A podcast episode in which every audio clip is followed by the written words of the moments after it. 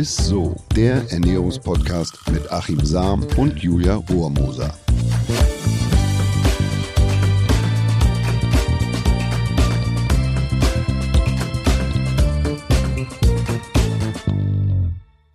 Hallo und herzlich willkommen zu ISSO, dem Ernährungspodcast mit meinem absoluten Lieblingsernährungswissenschaftler Achim Sam. so langsam klappt's. Ja, so langsam klappt's immer und mit mir der Julia Rohrmoser. Und wir kommen auch heute mal direkt zur Sache, denn wir haben einen besonderen Special Guest heute. Ja, und zwar haben wir jemanden, der mir wirklich seit ganz, ganz, ganz vielen Jahren sehr, sehr, sehr ans Herz gewachsen ist. Ich würde sogar sagen, dass wir irgendwie Seelenverwandte sind, aber noch viel mehr Figur- oder Futterverwandte. äh, was ihr schmeckt, das schmeckt tatsächlich auch mir. Also außer Vanilla Bacon Ice Cream, da gehen unsere Geschmäcker deutlich auseinander. Oder bei Lavendel Ice Cream. In unseren schwersten Zeiten haben wir uns gemeinsam die Hollywood Hills hochgekämpft. Meine Frau Verena im Stechschritt vorne weg, wir in Slow Motion hinterher. Wir standen zu dritt an einer Klippe über uns die Pelikane, unter uns das All des Pazifiks. Es war für uns ein magischer Moment und wir drei wussten, irgendwann wird alles gut, irgendwann wird alles wieder leichter. Heute, anderthalb Jahre später, ist bei ihr wieder alles leichter, es ist alles unbeschwerter und freier. Sie ist zurück und vielleicht ist sie sogar, und ich würde sagen, glücklicher, als sie es je war und je zuvor. Sophia Thiel scheint wieder. Schön, dass du da no. bist. Oh, wow, das ist ein Wahnsinnsintro, Achim. Also wow. Hut ab hier. Krass. Ja, Sophia, schön, dass du heute mit am Start bist. Hallo, danke schön, dass ich mit dabei sein darf. So, nochmal ganz kurz zusammengefasst. Also, ihr scheint euch auf jeden Fall sehr gut zu kennen. Und ich habe in deiner Einleitung oder in deinem Intro auch gerade irgendwie was mit Hollywood Hills, mit LA gehört. Was war da jetzt los in den USA? Könnt ihr da ein bisschen aus dem Nähkästchen plaudern? Ja, also ähm, ich, es war für mich natürlich eher so eine so eine Fluchtreise eigentlich mhm. und ähm, habe mich ja ziemlich isoliert und zurückgezogen und dann war Verena und Achim tatsächlich äh, so die ersten Kontakte, zu denen ich wieder irgendwie Draht aufgebaut habe oder sozusagen mal, denen ich mich auch anvertraut habe. Also ich war ja eigentlich, ich kannte ja auch niemanden wirklich in Los Angeles und wollte auch irgendwo ja ähm, für mich sein oder mich mhm. halt äh, zurückziehen, aber ich wusste, okay, so ganz alleine, das tut mir nicht ganz gut und da hat mich echt, äh, Achim und Verena haben mich da echt total aufgebaut und mir so die erste so auch Unterstützung auch gegeben, äh, auf dem Weg dann hin, äh, dass ich meinen Hintern ein bisschen wieder hochkriege. Ja, aber es war auch umgekehrt so, wenn ich sagen, wenn ich das sagen darf. Also kurz sofort meine Frau Verena ja die schwere Krebsdiagnose mhm. gekriegt und wir sind rüber nach Los Angeles. Wir wussten voneinander, dass wir beide zur gleichen Zeit da sind, aber wir sind darüber, um ein Buch zu schreiben und, und die Zeit zu nehmen. Und, und irgendwie haben wir uns da einfach, äh, wir kennen uns aus dem, aus dem Job und, und wir, haben, ähm, wir haben da für, für Sophias Programm da schon zusammengearbeitet. Und da drüben war das irgendwie so für uns alle so, glaube ich, so Stunde Null. und, und, und wie geht's da irgendwie weiter und wie gucken wir dann die Zukunft? Und äh, also es war eigentlich, war es so vom, vom Anlass her nicht besonders schön, aber es war schön, dass wir da einfach zusammengehalten haben und wussten tatsächlich, dass es irgendwann wird es mhm. wieder leichter und irgendwann wird es wieder besser. Und umso mehr freue ich mich, dass es bei dir tatsächlich so ist, Sophia, und dass du ähm, ja aus dieser, aus dieser Zeit so so toll äh, rauskommst und, und, und dass du so ein tolles Comeback hast. Ich würde mal sagen, ich fasse vielleicht einmal ganz kurz zusammen für unsere Hörerinnen und Hörer, die deine Geschichte, ne, Sophia, vielleicht gar nicht so intensiv mitverfolgt haben. Sophia, mhm. du bist ja die bekannteste deutsche Fitness-Influencerin ne, mit 1,3 Millionen Followern, allein schon auf Instagram. Bei YouTube gibt es ja auch noch einige. Und alles sah ja, ne, zu, zumindest für Außenstehende, immer super perfekt in deinem Leben aus. Doch dann hast du irgendwann einfach den äh, Stecker gezogen ne, und dich aus der Öffentlichkeit verabschiedet. Und deswegen, äh, da können wir ja jetzt kurz anknüpfen. Was hat dich dazu gebracht?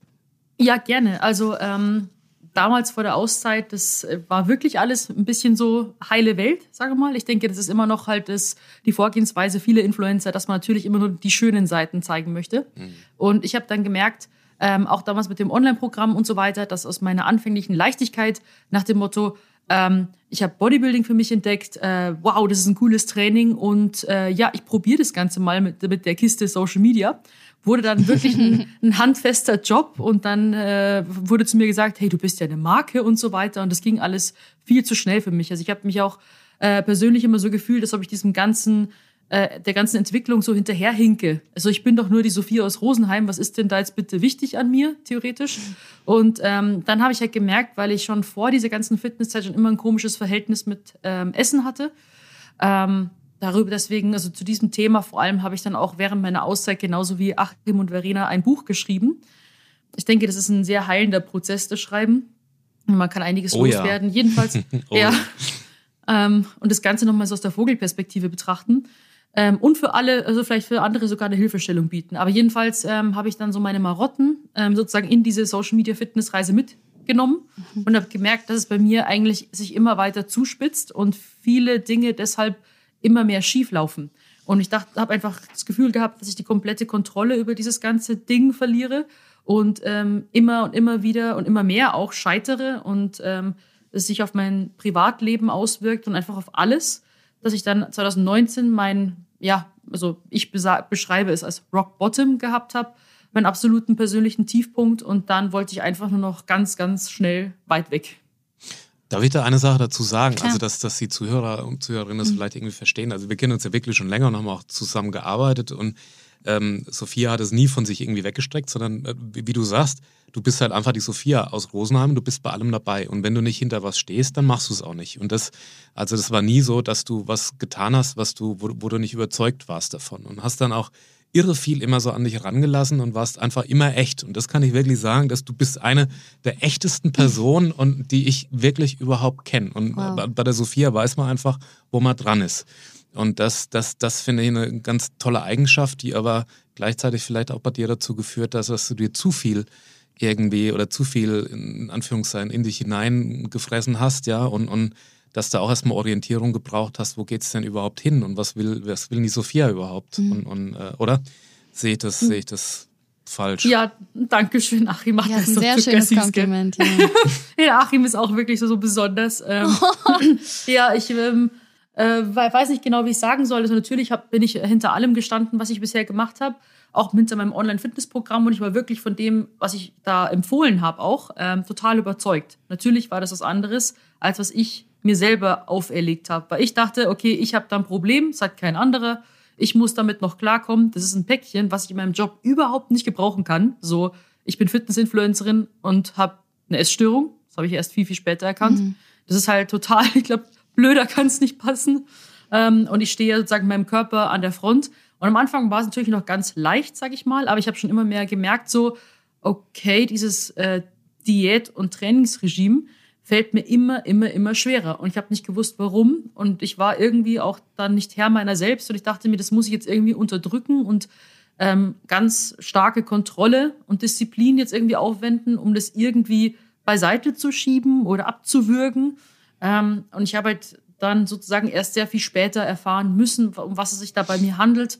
Und diese enorme Kontrolle, sage ich mal, die ich halt immer versucht habe, mehr anzuwenden, hat sich halt dann so geäußert, dass ähm, ich ja auch immer wieder mal definierter war und dann wieder zugenommen habe. Also es hat mir auf Social Media mehr oder weniger mitverfolgen können, was für mich quasi ein Figurpendler.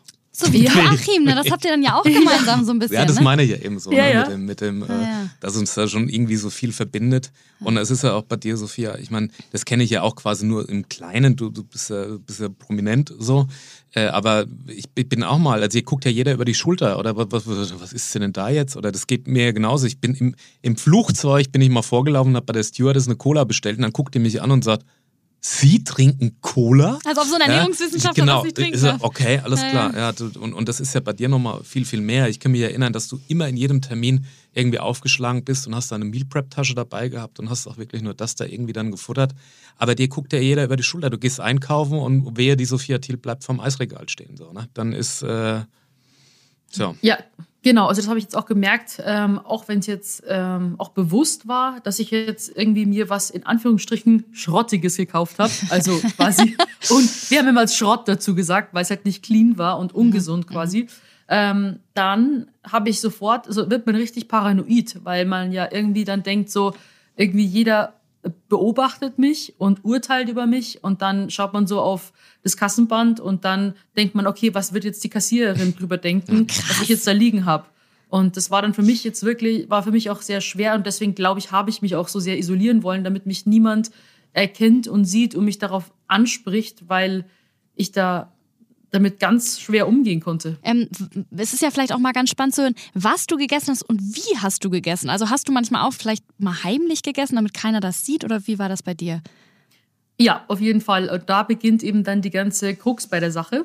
Und ähm, deswegen beschreibe ich ja eben auch ähm, in meinem Buch äh, auch explizit, wie so ein Essanfall bei mir abgelaufen ist. Also ich möchte in Zukunft einfach sehr viel mehr über das Thema Essstörungen reden, weil man da sehr, sehr leicht und schleichend reinrutschen kann.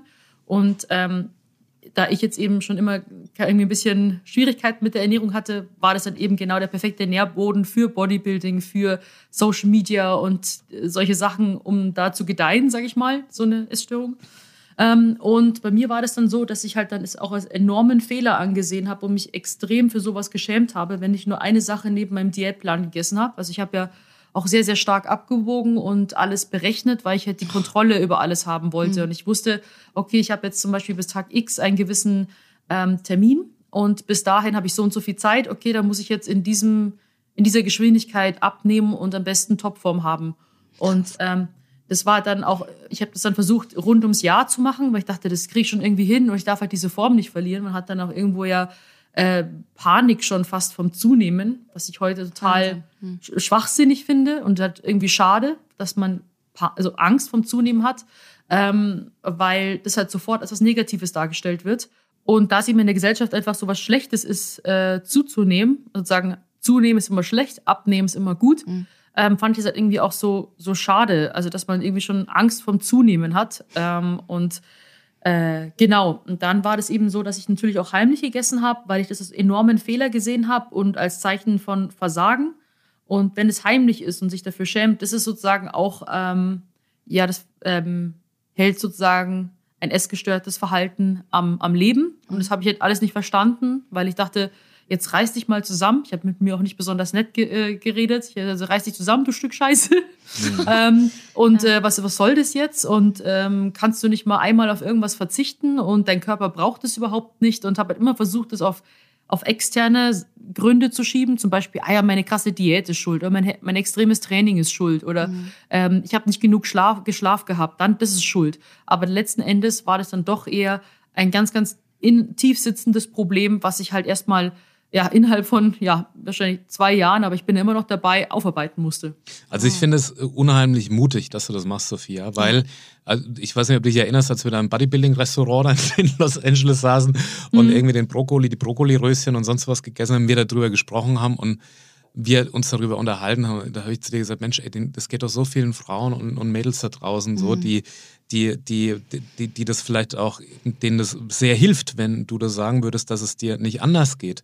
Und, und das Problem ist bei uns in der Gesellschaft, dass ja das Thema Essstörung gar nicht vorhanden ist. Also das wird ja gar nicht wahrgenommen, dass es so ein massives Problem ist. Und mhm. da tust du tatsächlich echt was richtig Gutes, Sophia, dass du dich dazu entschlossen hast, da so offen mit umzugehen. Und ich glaube wirklich, dass das eine, eine Botschafterrolle irgendwie so ist und ganz vielen Frauen, aber auch Männern hilft, da anders und besser mit umzugehen. Es geht mir ja ganz genauso. Ich bin ja auch da so, ich, ich bin Ernährungswissenschaftler und dann heißt es immer, nee, du musst doch genau das irgendwie immer richtig machen. Tue ich nicht. Ich bin, ich tappe genauso in die Falle. Ich hab, komme aus dem Leistungssport, ich habe äh, nach dem Wettkampf immer den Kühlschrank geplündert und habe äh, alles zusammengefressen. Geht mhm. mir heute noch so. Ich tappe mich oft dabei, dass ich mal zum Bäcker fahre, heimlich und dann die Brötchentüte da irgendwie unter den Sitz stopfe oder so, dass man sie sieht und mir dann da irgendwie drei Franzbrötchen und sonst was da irgendwie reinhau. Krass. Und das, das finde ich toll, Sophia, dass du das machst und, und da auch äh,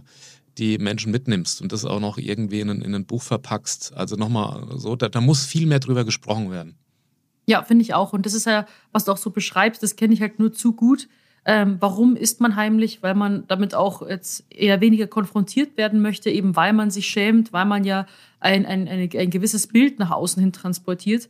Und man kann wirklich das komplette Wissen über Training und Ernährung in sich gesammelt haben. Man kann absolute Experte in allem sein, aber das Wissen und die Umsetzung sind zwei verschiedene Paar Schuhe. Also wenn du, ähm, wenn du zwar weißt, wie es geht, aber du ja, zum Beispiel wie jetzt bei mir, oder ich weiß nicht, wie es bei dir ist, Achim, äh, hast einfach ein, ein falsches Ventil, mit deinen Emotionen umzugehen. Also bei mir ist es ja auch ein Trigger, zum Beispiel, wenn ich jetzt eher negative Emotionen ähm, habe, dass ich oder sehr gestresst bin, dass ich wieder mich erden möchte, weil ich nicht weiß, wohin mit mir. Also es ist dann wie so ein Gefühl der inneren Zerrissenheit, so ich, ich explodiere jetzt, wenn ich nicht sofort jetzt irgendwie ja, Soul-Food-Kriege, sage ich jetzt mal, Ja. nett beschrieben, weil man damit einfach mit diesem Schmerz, den man vielleicht auch hat, nicht umgehen kann. das, es geht äh, quasi, ja, nicht nur Sophia so, die so mit der Figur und, und darüber auch so krass definiert äh, wurde, wird. Und, und bei mir letzten Endes Ernährungswissenschaftler muss alles richtig machen. Es geht auch vielen übergewichtigen Menschen so, wo die, die in der Öffentlichkeit gar nicht essen wollen, weil dann sofort im Kopf ist, ach, was denkt der andere jetzt? So, Ja. Die Dicke, die isst jetzt wieder oder der Ja. Dicke oder guck mal, was der für einen Bauch hat und da stopft sich da schon wieder was rein. Da kann man letzten Endes essen, was man will.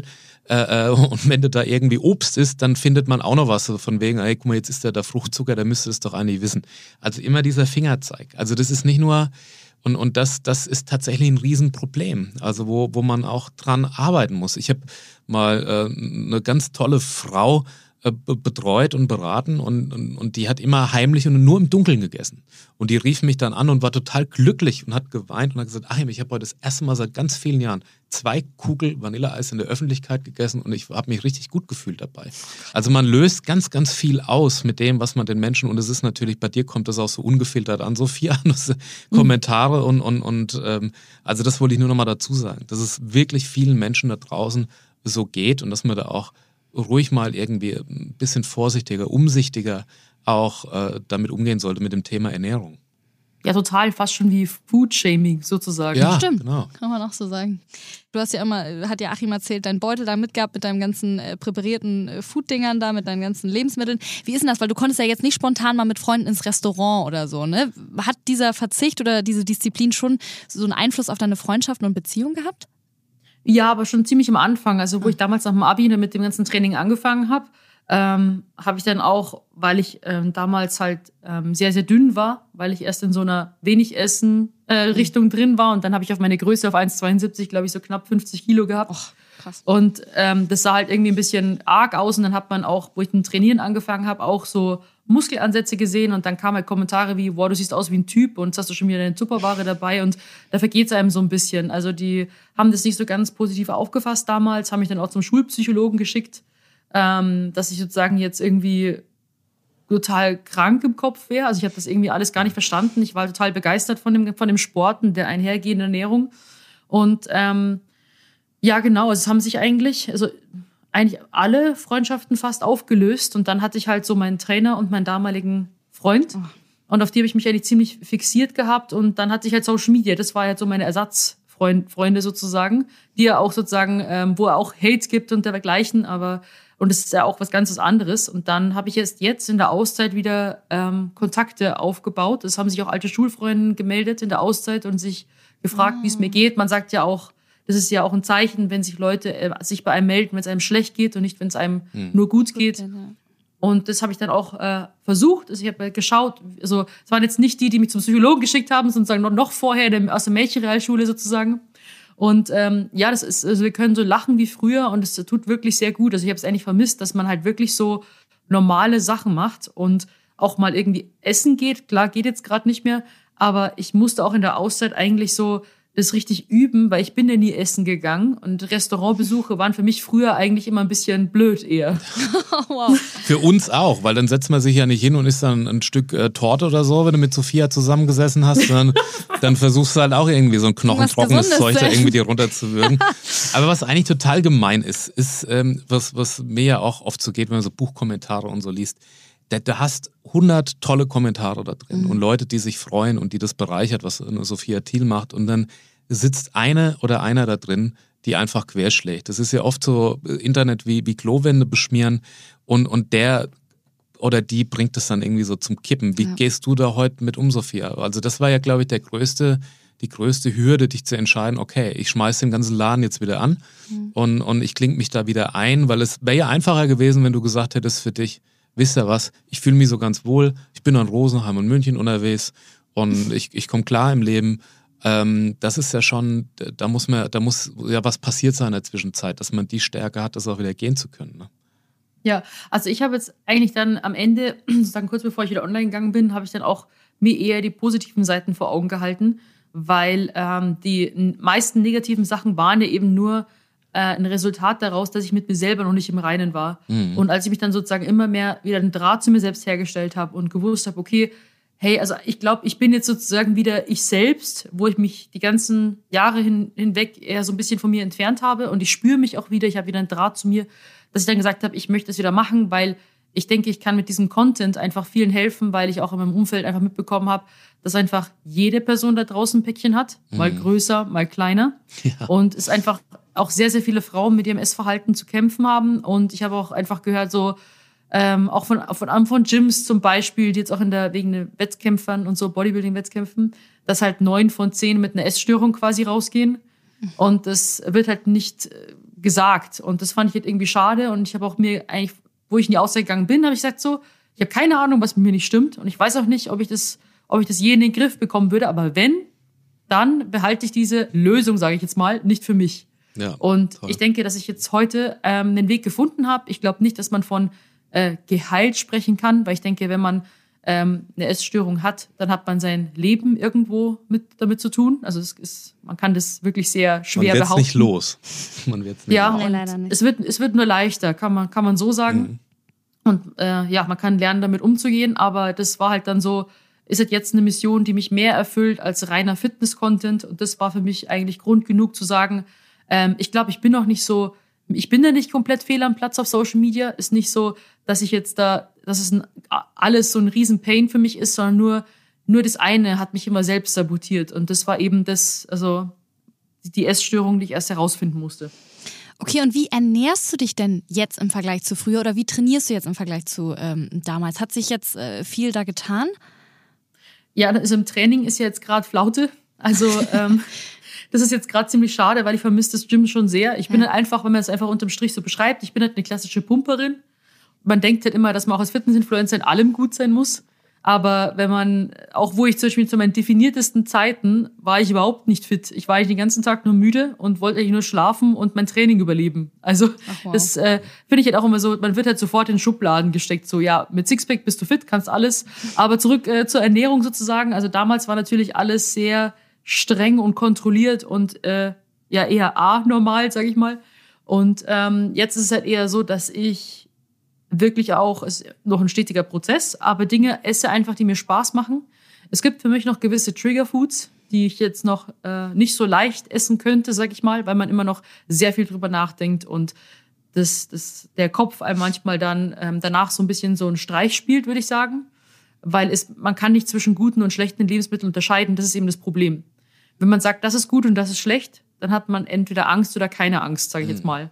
Und das finde ich halt dann äh, manchmal noch äh, herausfordernd, aber ich es hat sich wesentlich geändert. Also ich esse wesentlich intuitiver als früher.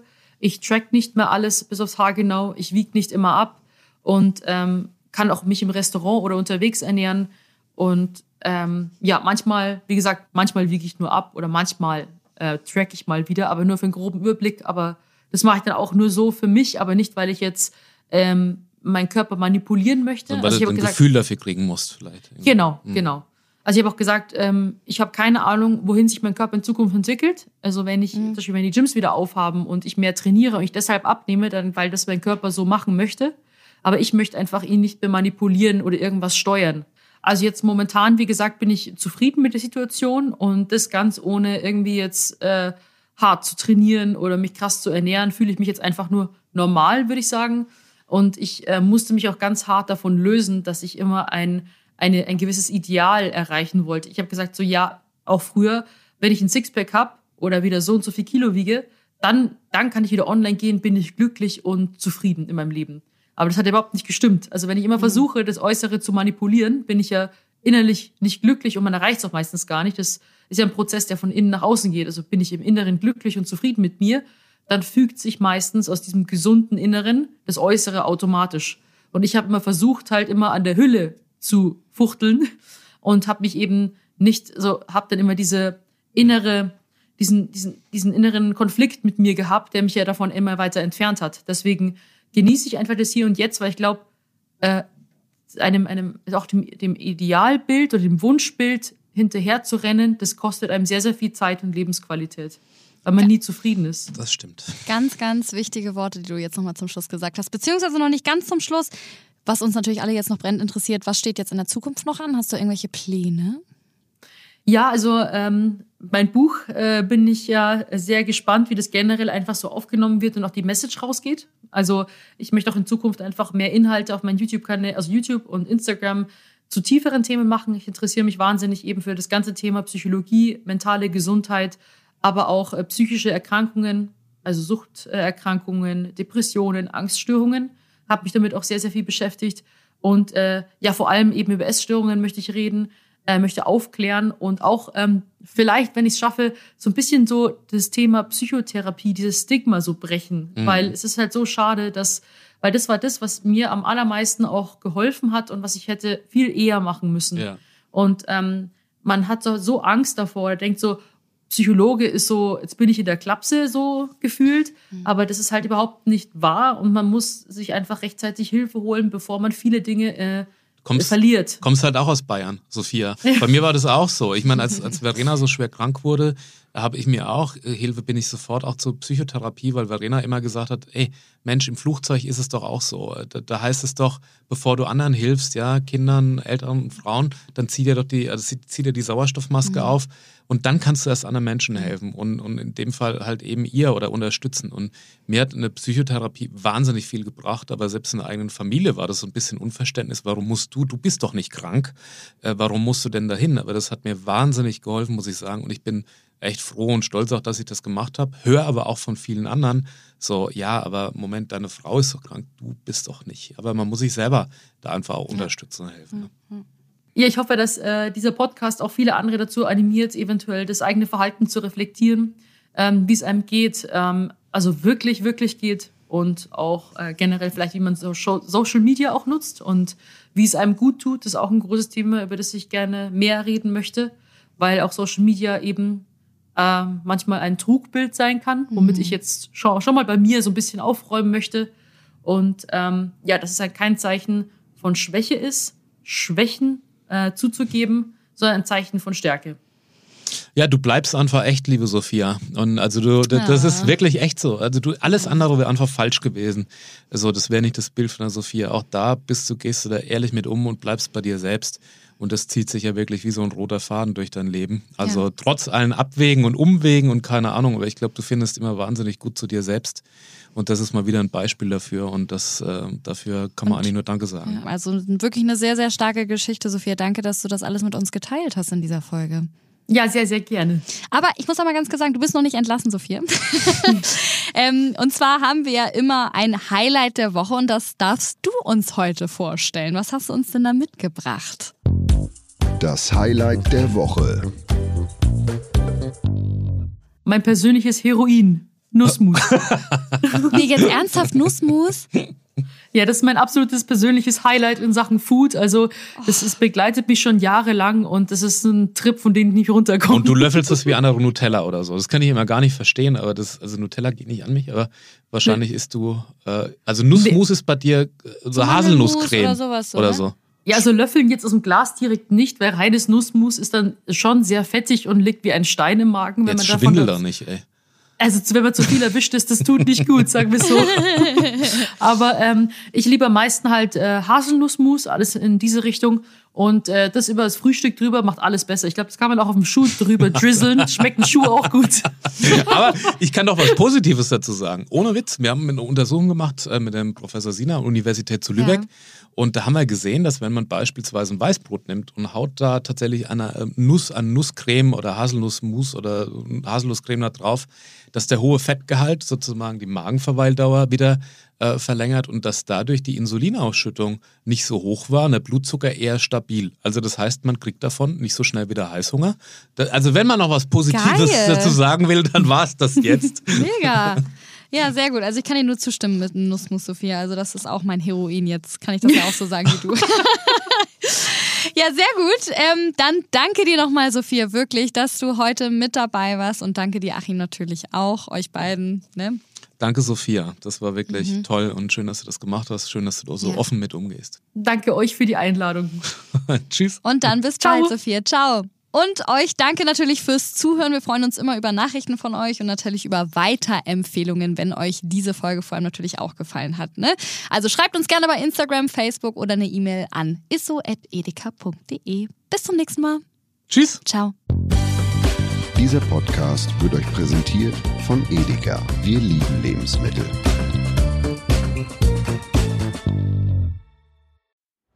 Es folgt eine Podcast-Empfehlung. Lu, bist du bereit? Ich bin sowas von ready. Are you ready? Herzlich willkommen bei Cheers, dem Weinpodcast mit Lou. Das bin ich, studierte Weinexpertin, Weinwirtschaftlerin und Weinbloggerin. Und ich bin Jonas. Ich bin hier, um Lou eine Menge Fragen zu stellen, denn wir sprechen in diesem Podcast über Wein, über Spannendes und eigentlich alles, was man wissen muss. Egal, ob man Weinanfänger ist oder fortgeschritten, dieser Podcast ist für alle bestens geeignet, die Bock auf Wein haben. Ja, welcher Wein passt zu welchem Essen? Warum ist Säure im Wein eigentlich so wichtig? Und wie kommen die Aromen in euren Wein rein? Und warum spuckt Lou nach dem Probieren immer wieder alles aus? In kurzen und knackigen Episoden gibt es genau auf diese Fragen die passende Antwort. Und ab und an gibt's auch noch Gäste. Und wenn ihr Fragen habt, dann schreibt sie uns an cheers.edeka.de. Jeden Montag gibt's eine neue Folge, überall da, wo es Podcasts gibt. Und ich würde sagen, Cheers! Cheers!